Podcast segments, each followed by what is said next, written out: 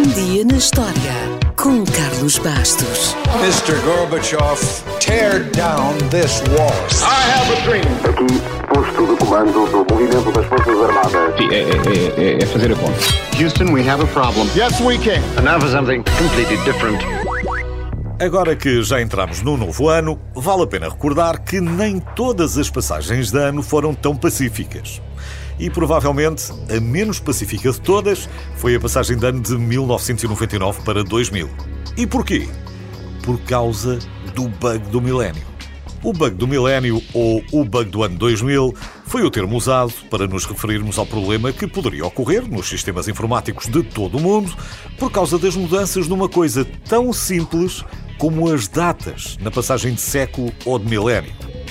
Nos anos 60 do século passado, na pré-história dos computadores, os discos eram caros e tinham pouca capacidade de armazenamento. Por isso, cada byte de memória economizado representava literalmente economia de dinheiro.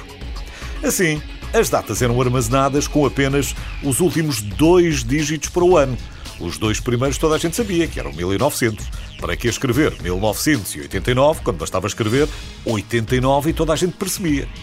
Desta forma, cada data armazenada deixava de ocupar 8 bytes, 2 para cada dia, 2 para o mês e 4 para o ano, e passava a ocupar somente 6 bytes, 2 para o dia, 2 para o mês e 2 para o ano. Hoje parece insignificante, mas na época pouparam-se milhões de dólares. Durante umas décadas, tudo correu bem. Mas com a proximidade do ano 2000, levantou-se um problema. Se os computadores assumem sempre os dois primeiros dígitos como 1 e 9, 19, 1900, então quando chegar o ano 2000, eles não vão assumir os dois primeiros dígitos como 2 e 0. Portanto, quando o calendário mudasse de 1999 para 2000, o computador iria assumir que estava no ano 19 mais 00, ou seja, 1900. Um problema. E dos grandes. Há muitos exemplos de empresas e instituições que tinham software antigo, mas basta dar como exemplo os bancos. Imagine que a data voltava a 1900. Os clientes veriam as suas aplicações com juros negativos. Os credores passariam a devedores.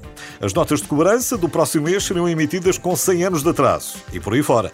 Era um crash monumental. Bem, como se lembra, ou deve imaginar, foi uma corrida para corrigir, atualizar e testar os sistemas e até tiveram que trazer programadores reformados para ajudar. Mas no fim, houve poucas falhas causadas pelo bug do milénio, que se revelou quase inofensivo, apesar de ter gerado uma onda de pânico coletivo e até alguns filmes.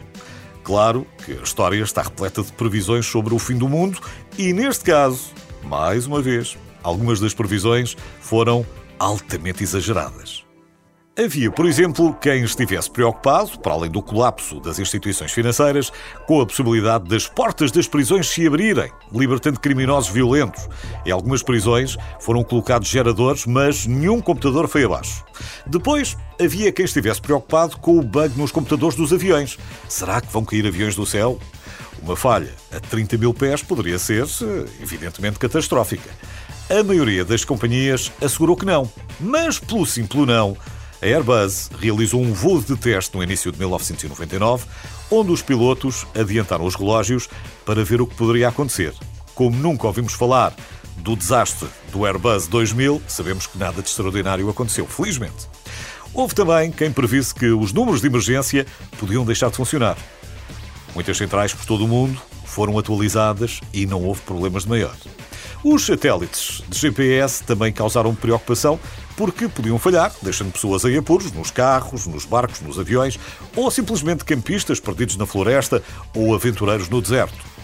Os elevadores também podiam parar e em muitas cidades em todo o mundo pararam mesmo, mas por precaução, 15 minutos antes e 15 minutos depois da meia-noite.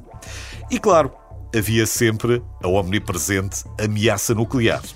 A questão foi levada muito a sério pelas superpotências nucleares e os Estados Unidos e a Rússia trabalharam em conjunto para acabar com qualquer possível mal-entendido nuclear. Enfim, felizmente, correu tudo bem, o bug do milénio foi quase inofensivo, apesar das inúmeras previsões. Talvez a mais estranha de todas na altura tenha sido a previsão do futurista Gary North, que, prevendo o colapso do sistema informático mundial, sugeriu que as pessoas armazenassem tanto papel higiênico quanto possível, para servir posteriormente como moeda de troca. Hoje, depois da pandemia, já nem estranhamos esta história, mas de qualquer forma, só para ficar descansado, não consta que no ano 2000 alguém tenha pago o almoço ou a gasolina com papel higiênico.